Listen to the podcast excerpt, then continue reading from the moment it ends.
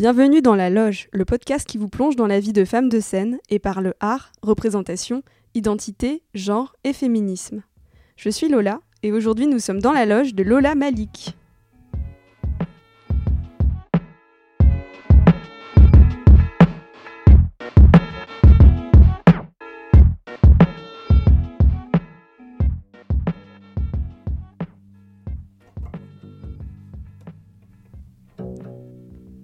Nous sommes le 13 juin 2019, il est 14h.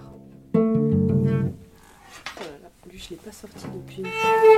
C'est mon violoncelle de quand j'étais toute petite. Je viens de retrouver Lola dans un studio de musique du centre d'animation Nouvelle-Athènes, dans le 9e arrondissement de Paris. Je l'utilise parce que je vais faire une performance juste après. Et justement, j'ai pas envie de le. j'ai pas envie d'utiliser le beau pour le casser.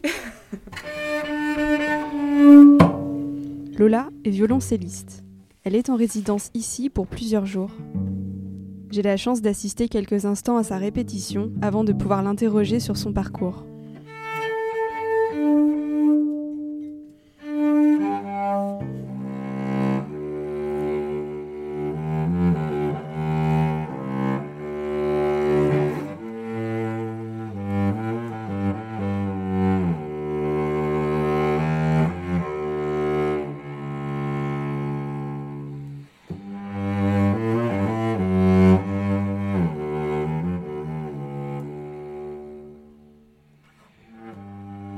Première question, ce serait comment et à quel âge tu as découvert cet instrument? Alors, euh, mes tout débuts dans la musique, en fait, n'ont pas commencé euh, par le violoncelle, mais j'ai commencé par le piano. Euh, donc, j'ai commencé vers l'âge de 7 ans. Et puis, euh, c'est vrai que j'étais quand même attirée par le violoncelle, euh, notamment grâce à un spectacle musical, euh, un groupe en fait qui s'appelait, parce que ça n'existe plus, TSF. Et, et donc c'était de la chanson arrangée euh, jazz et à l'intérieur il y avait un contrebassiste qui faisait aussi du violoncelle. Et je regardais en boucle, en boucle, en boucle euh, la, captation de ce spectacle que j'aimais beaucoup. Et à chaque fois qu'il y avait le, morceau avec le violoncelle euh, j'étais voilà, j'étais toute petite comme ça devant mon écran à écouter me dire ah, c'est trop trop beau euh, et, donc du coup voilà, j'ai demandé à ma mère si je pouvais, euh, et puis à mon père aussi, à mes parents, si je pouvais euh, faire du violoncelle en même temps que le, piano. Et donc j'ai commencé au conservatoire en faisant les deux instruments. Et c'est vrai que bon, j'étais quand même plus attirée par le piano, parce que bah, forcément plus à l'aise vu que commençait plus tôt. Et euh, en fait, c'est en entrant, euh, j'ai fait le concours pour entrer en classe à horaire aménagé, donc au collège. Et à ce moment-là, donc je tente le concours en piano. Ils me disent euh, vous êtes prise, mais par contre, on n'a plus de place en piano. Il n'y a pas de place cette année. Donc, est-ce que vous faites un deuxième instrument? Oui, le violoncelle. Très bien. Alors, vous entrez en violoncelle et puis on verra après s'il y a de la place l'année prochaine qui se libère. Et puis bah j'ai trop aimé le violoncelle, donc l'année d'après j'ai dit moi non, je vais rester en violoncelle, c'est bien comme ça. Donc le hasard a joué un rôle aussi euh, dans ce parcours. Euh. Exactement, il a joué un. Oui, tout d'un coup c'est un petit retournement de situation que j'aime bien raconter parce qu'effectivement c'est pas ce que j'avais forcément euh, voulu à ce moment-là. Et maintenant je regrette rien parce que bah, je suis déjà un, je suis très attachée à mon instrument. Euh, bien que j'aime euh, le piano, mais, euh, mais j'aime beaucoup la proximité qu'on peut avoir avec le violoncelle. C'est vraiment son instrument. On joue quasiment toujours avec le même. Le piano, c'est un rapport du coup un peu autre, un peu différent, parce qu'on on doit s'adapter au piano qui est sur place et tout ça. là, moi, j'aime bien cette proximité qu'on a quotidiennement avec, avec l'instrument. Donc à l'instant, tu disais que tu as intégré un collège en horaire aménagé, en classe musique. Est-ce que à ce moment-là déjà, tu avais un objectif professionnel? Euh, Je crois que oui. Franchement, je crois que oui. Euh, j'ai toujours, euh, je me suis toujours projetée dans une vie de musicienne. alors après, c'est que c'est vrai que je viens d'une famille de musiciens de musiciens, euh, on va dire un peu saltimbanque, un peu poète. Euh, en fait, je viens plus du monde des arts de la rue. Euh, donc j'ai été trimballée dans mon enfance dans des, festivals d'art de la rue, de cirque, de batucada, de musique brésilienne. Donc c'est plus, je viens de cet univers-là, très joyeux, très festif. Et, et donc je me suis quelque part toujours projetée là-dedans.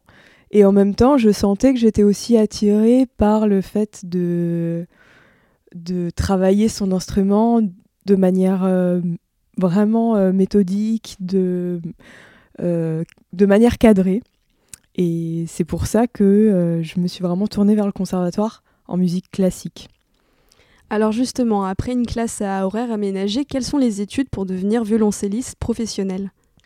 Alors, quand on est en études euh, à horaire aménagé, le principe, c'est qu'on va le matin euh, au collège ou au lycée et l'après-midi au conservatoire. Donc, euh, moi, je suis passée par plusieurs conservatoires, d'abord dans le 91, donc dans l'Essonne à Évry, et puis ensuite à Aubervilliers-la-Courneuve, et puis ensuite après les études supérieures à l'étranger. Mais, euh, mais effectivement, voilà, on passe par le conservatoire. C'est des, des, études qui sont longues parce que, bah, comme je vous disais, on commence euh, souvent petit. Quoi. Enfin, j'ai commencé vers 7 ans, mais il y a beaucoup d'enfants qui commencent euh, vraiment plus tôt, quoi, vers l'âge de même 4 ans, 4-5 ans, ça arrive. Et tout, tout petit. Et, mm, et, ce sont des études qui sont longues parce que maintenant, ça va jusqu'au master, voire même maintenant au doctorat. Donc, il y a toute des, plein de cycles à passer. Euh, et donc voilà, c'est des études euh, conséquentes. Un parcours de longue haleine. C'est ça. Donc, euh, dans le cadre de tes formations, tu as travaillé sur des compositions classiques, bien, bien, sûr, mais aussi sur des choses un peu plus contemporaines. Donc, tu as traversé plusieurs univers. Comment est-ce qu'on se positionne en tant que femme instrumentiste dans ces différents milieux? Alors, effectivement, au conservatoire, on passe par euh, plusieurs euh, époques euh, de la musicale, on va dire. Et c'est vrai qu'en classique, on travaille beaucoup la période baroque, la période classique, la période romantique, qui est une période très, très riche pour le répertoire du violoncelle en particulier, parce que c'est M. Rostropovitch qui nous a un peu aidé à à relancer le répertoire vraiment du violoncelle avec euh, des, commandes de grands concertos. Euh, et donc du coup, ça a relancé quelque chose vraiment dans le répertoire.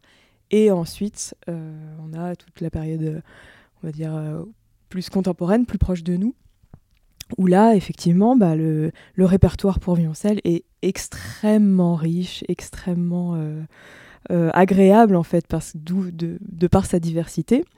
Et donc effectivement, euh, j'ai eu la chance de travailler avec un professeur qui est dans un ensemble, un grand ensemble de musique contemporaine qui s'appelle l'itinéraire. Et donc lui m'a déjà permis de, toucher un peu ce, ce, répertoire-là, voilà, par petites touches. Et, euh, et ensuite, eh bien, effectivement, c'est par des rencontres, que euh, en licence, j'ai créé un ensemble de musique contemporaine avec euh, des camarades qui s'appelle l'ensemble 20 degrés dans le noir et qui existe toujours. Et maintenant, on fait des concerts euh, en tant que professionnel. Donc, ça a permis ça en fait, de se professionnaliser dès le départ.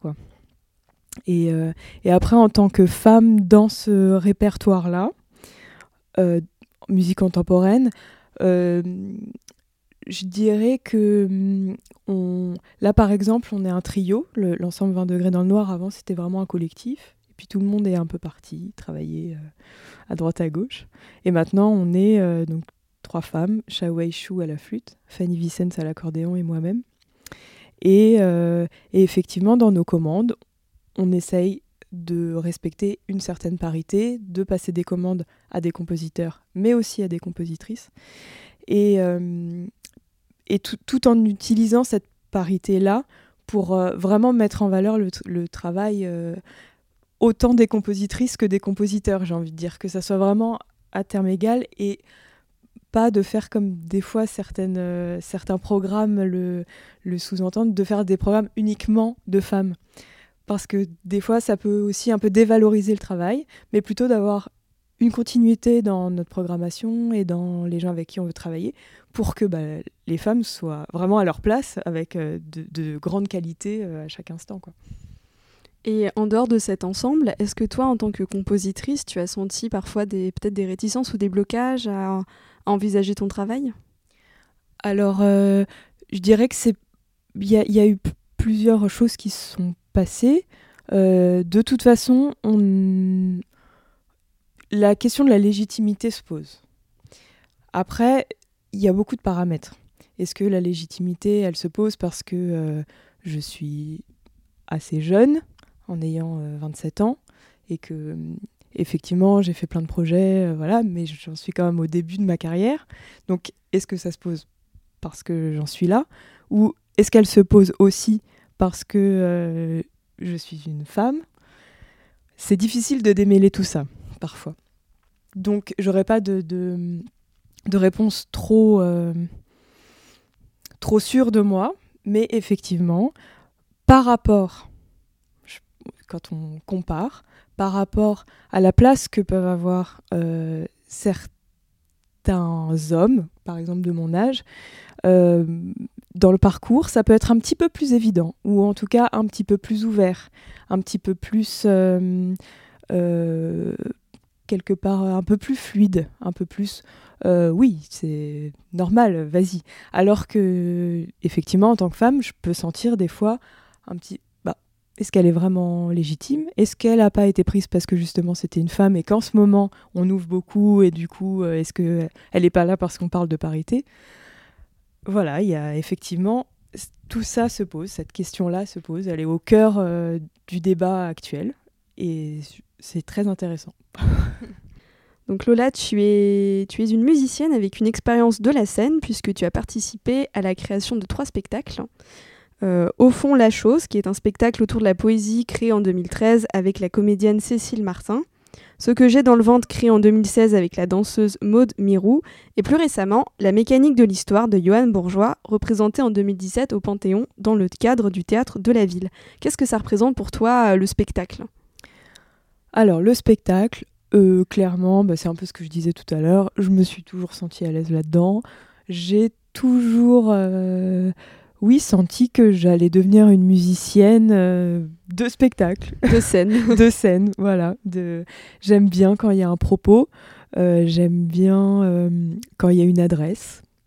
J'aime bien aussi travailler le mode de l'intime. Et pour ça, le spectacle, les scénographies qui vont avec, même tout le travail de lumière, enfin voilà, tout, tout ce qui correspond à l'univers du spectacle. Euh, va bien avec, euh, avec ce que j'imagine et ce que j'ai envie de faire. Donc oui, et, et c'est vrai que oui, par exemple, dans ces trois spectacles-là qui sont tous très différents, parce qu'il y a à la fois du jeune public, à la fois de la poésie euh, érotique, donc là on n'est plus du tout dans le jeune public, et à la fois, oui, avec du cirque. Et, et, et en fait, même avant, j'ai participé à d'autres spectacles avec euh, d'autres circassiens, euh, d'autres danseurs. Enfin voilà, il y a eu. En fait, depuis le début, c'est ça. C'est euh, comment lier les arts, comment, comment faire des, des, ponts, des liens entre nos, nos univers artistiques. Donc ça, le lien entre les arts, c'est quelque chose qu'on retrouve dans ton disque qui s'appelle Le meilleur lit et qui vient de sortir dans ce disque qui est écrit euh, par toi et interprété en collaboration avec plusieurs artistes, il y a quelque chose de très humaniste et d'onirique qui ressort, mais surtout ça s'articule euh, autour euh, d'un va-et-vient entre les textes du poète Abdelatif Labi et ta musique. Comment est-ce qu'on construit l'écriture d'un disque comme ça, à la croisée de la poésie et de la musique? Alors ce disque, il a été élaboré, oui, en, fait en plusieurs temps. C'est, euh, euh, ça vient de plusieurs rencontres, parce qu'effectivement, chaque titre, plus ou moins, euh, est donc un duo avec un artiste, soit un poète, soit un clarinettiste, soit une chanteuse, soit voilà. C'est, on est tout le temps en duo. Et donc l'idée, c'était ça, c'était de raconter un moment intime, un peu furtif, entre deux musiciens euh, et peu importe le style, peu importe si c'est de la musique contemporaine, si c'est de la chanson, si c'est de la musique euh, arabe, si c'est euh, musique et poésie. Peu importe le style, par contre, le, lien, c'est ce que tu disais, c'est la poésie d'Abdelatif Lahabi. Les grandes feuilles m'intimident. Je les coupe en deux pour écrire des demi-poèmes.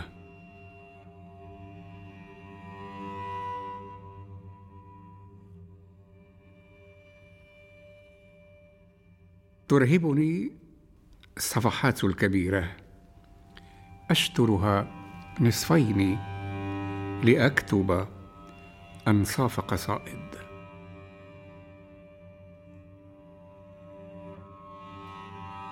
La terre me fait tourner la tête. Ah, si elle pouvait être immobile et plate. تدوخني الأرض. آه لو كانت ثابتة مسطحة.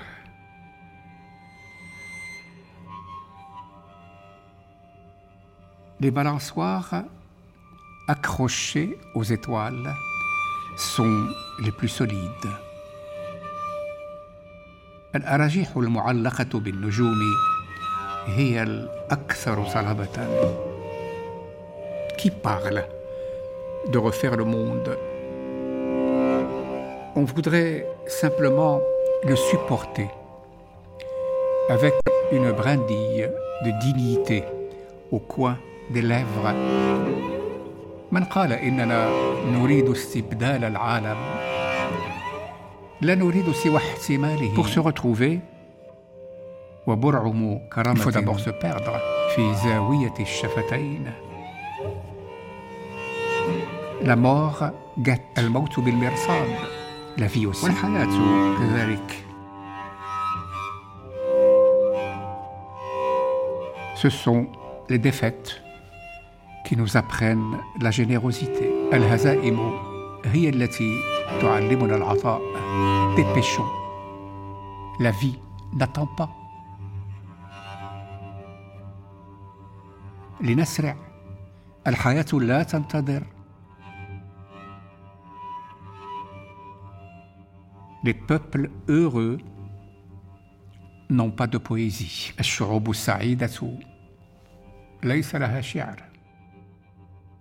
Il faudra un jour nous excuser auprès de la terre et nous retirer sur la pointe des pieds.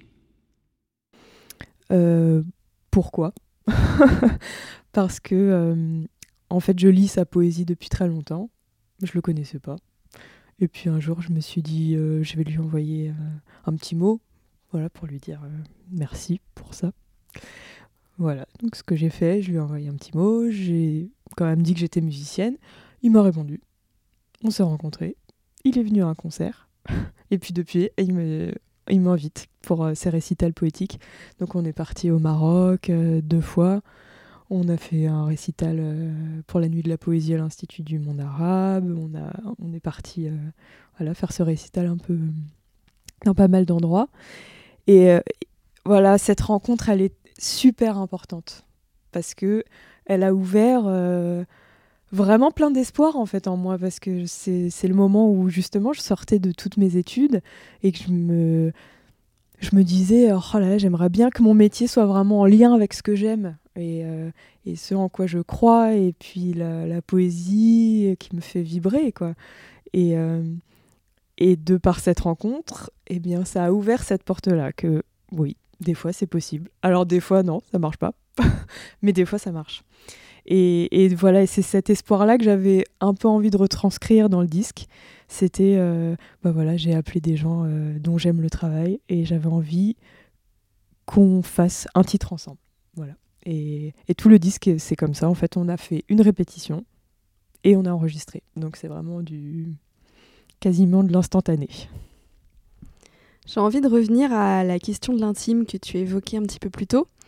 Euh, donc tu parlais aussi euh, de, euh, du lien qui t'unit à ton instrument, qui est assez spécifique, par exemple pour, pour une violoncelliste, par rapport à un piano, effectivement, on travaille sur son piano, mais selon les endroits où on se représente, on est amené à changer d'instrument. Comment tu qualifierais le lien que tu entretiens avec ton instrument? Il est très fort parce que ben on travaille euh, en tant que musicien, on, voilà, on travaille depuis qu'on a ce que je disais 7 ans euh, tous les jours. Donc c'est un peu on, on, a un peu cet effet de sportif euh, de haut niveau quoi de En tout cas, ce que je peux dire c'est que quand on travaille pas, les moments où on travaille pas, on le sent physiquement. Enfin, en tout cas, moi, je sens qu'il me manque quelque chose pour, pour m'apaiser, pour me rendre plus, ouais, vraiment plus calme, quoi. C'est c'est chimique. Donc il y a ça. Et puis après, par rapport à l'instrument même, mon violoncelle, par exemple, je l'ai commandé à un luthier. Donc il a été fait sur mesure. Donc ça, c'est aussi quelque chose de, de passionnant, quoi, de, de, travailler avec un artisan sur euh, un instrument qui est fait pour soi, en fonction de ses besoins, de ses envies. Et justement, ce rapport à l'intime, ce que j'ai dit à mon luthier, c'est, voilà, je travaille en en petit comité souvent. Donc j'ai besoin d'un violoncelle qu'on ait vraiment envie d'écouter, chaleureux, puissant certes, mais pas trop direct. Parce que j'en avais un euh, juste avant qui était oh, super direct. Donc dans des grandes salles c'était super, mais dans des petites salles euh, c'était compliqué. Donc je lui ai dit allez on resserre, plus chaleureux, plus près des gens quoi on va dire. Donc euh, et il l'a fait et c'est super. Est-ce que tu as des désirs de projets, des envies folles pour ton avenir? Ah oui, j'en ai plein. oui, j'en ai plein. Euh, bah là, la dernière chose folle que j'ai faite, c'était justement cette sortie d'album. Elle s'est passée à la basilique de Saint-Denis, euh, dans le cadre du festival Métis, euh, avec le Centre des Monuments Nationaux. Donc c'était déjà un lieu formidable. Et, et j'ai pu inviter Abdelatif Lahabi, donc ce poète que j'aime tant, euh, Fanny Vicens, qui est donc dans l'ensemble 20 degrés dans le noir, accordéoniste, Shao Chou à la flûte, euh, Anissa Nehari, qui est une percussionniste, où là on a pu jouer de la musique traditionnelle turque ensemble, euh, Ali Makadi, qui est aussi dans le CD, euh, chanteuse complètement atypique. Voilà, donc il y avait tout ce monde-là qui était réuni, et ensemble on a proposé un programme qui mêlait tout ça, tout ce que je viens de te raconter. Et en fait, c'était un moment. Euh, enfin, vraiment, je pense que je m'en souviendrai toute ma vie parce que je pensais pas que ça serait possible, en fait, vraiment de, de réunir tous ces gens-là. Et en fait, on était vraiment, on était tous très contents. Euh, il y en avait qui se connaissaient pas. C'était la première fois qu'on se réunissait pour faire quelque chose ensemble. Et je sais pas comment dire, mais en tout cas, de l'intérieur, ça a fonctionné. On était. Euh, on était curieux d'entendre de la poésie, puis de voilà, enfin c'était, ça a fonctionné et, ça a été vraiment révélateur. Euh, après ça, après ce disque et après cette sortie d'album, je me suis dit, bah en fait c'est vraiment ça que j'ai envie de faire. J'ai envie de continuer à faire ça. Et c'était pas forcément clair avant. Donc continuer euh, à raconter des histoires hein, avec des personnes. Euh, que tu admires. Ouais, c'est ça. Si on peut résumer, je me permets. Ouais, ouais, ouais, c'est ça. Alors euh, après, sous différentes formes, ça peut être, euh, bah voilà, comme je te disais, soit en solo et puis d'invoquer toutes ces personnes, soit en duo, euh, poésie, violoncelle, soit à 4, soit à 6, voilà, dans, dans, différents formats. Mais, mais ouais, toujours cette envie, en tout cas, d'unir, d'allier les arts de manière subtile. Parce que c'est ça qui est difficile en fait, c'est que en alliant les arts, on prend quand même des risques. C'est que faut pas faire n'importe quoi. Faut quand même respecter chacun, chaque spécificité, en étant le plus euh, ouais, au contact avec euh, chaque chose, en faisant chaque chose le mieux possible, sans altérer euh, en rien la qualité, quoi. Mais, mais en l'alliant quand même. enfin, où est-ce qu'on peut te retrouver prochainement? Alors prochainement, justement, là en ce moment, je suis ici euh, en résidence euh, à la Nouvelle-Athènes pour euh, travailler sur un projet avec un dessinateur qui dessine donc en direct, un narrateur et moi, autour d'un projet qui s'appelle Alice. donc on, travaille autour d'Alice de l'autre côté du miroir, qui est donc le deuxième volet. Ça va être un spectacle jeune public. De Alice au pays des merveilles, donc de Lewis Carroll. Tout à fait, exactement. Et, et voilà, ça va être un, spectacle jeune public et, et c'est super. on est non, bon, on est au tout début du travail, donc euh, je dis pas que la pièce est super parce que pour l'instant j'en sais rien, tout, tout, reste à faire. Mais par contre, euh, l'alliance de tout ça, ça, pour moi c'est une nouvelle alliance avec le dessin. J'avais jamais euh, encore travaillé là-dessus. le spectacle pour enfants, là, ce que j'ai dans le ventre avant, c'était pâtisserie, danse, violoncelle. Et là, c'est dessin, théâtre, violoncelle. Qu'une nouvelle alliance d'art. Ouais, voilà. inédite. Ouais, c'est ça. c'est ça. Mais c'est très intéressant, ouais. Pareil, de, de voir quelle, euh, quelle méthodologie, en fait, on peut mettre en place. Pour l'instant, on en est là. Et comment on peut ouais, trouver des correspondances entre, entre, entre tout ça. Et puis, en plus, comme c'est un projet... Euh, on va dire plus à l'international parce que le, dessinateur est argentin et que c'est euh, Alto Productions qui, qui, organise ce projet et qui, qui a beaucoup de contacts avec l'Amérique euh, du Sud. Du coup, il y a une, une tournée l'année prochaine en Amérique latine, donc en plus, ça va, ça va nous permettre de voyager avec ce projet, et puis ça, c'est toujours super de voyager avec son violoncelle dans l'avion. oui, pas forcément le plus pratique. non. Et en France, vous avez des dates prévues? Oui, bien sûr. Bah, justement, là, on a la continuité de, de, cette euh, sortie d'album, euh, voilà, sous différentes formes, en, solo, en quatuor, tout ça euh, est en train de, s'organiser. Je travaille aussi avec une chanteuse chilienne qui s'appelle Gatica, enfin franco-chilienne, elle écrit en français et en espagnol, les deux. Et là, on va faire le festival d'Avignon off, donc tous les jours, hop, c'est parti, on chante, on joue. Euh, Donc Festival d'Avignon qui est un festival de théâtre dans le sud de la France. Tout à fait, c'est théâtre et là on est au théâtre de l'Arrache-Cœur où c'est euh, c'est un théâtre qui est spécialisé en chanson française. Donc, euh, donc on est pile à la limite, pareil, entre le théâtre et la chanson. On plus chanson, mais il y a un peu de... Voilà, elle aussi, elle raconte plein d'histoires. donc voilà, et puis bah, l'ensemble 20 degrés dans le noir, on joue là le 17 juin un programme où, on fait des créations qui ont été voilà, composées rien que pour nous. Et puis plein d'autres collaborations aussi avec euh, Louise Volkmann, qui est une, une saxophoniste euh, allemande et qui a monté plein de projets, des gros collectifs, un gros collectif qui s'appelle Léon, avec plein plein de gens. Elle, elle vient plus du free jazz, mais euh, c'est pareil, elle réunit free jazz, musique contemporaine. Donc euh, voilà, on va partir ensemble. Le collectif Love Music aussi, un collectif de musique contemporaine qui est basé à Strasbourg. On va, on a fait des concerts ensemble, on va continuer. Enfin voilà, plein de, en fait plein de projets. Euh. Plein de projets à venir. Euh. Les informations, j'imagine, sont disponibles sur ton site internet. Tout à fait, je vais le mettre à jour d'ailleurs. on mettra le lien d'ailleurs à la suite de cette émission sur la page du podcast. Merci Lola. Merci à toi. Merci de nous avoir écoutés, vous êtes sur la radio du 9 et on vous dit à très vite dans la loge.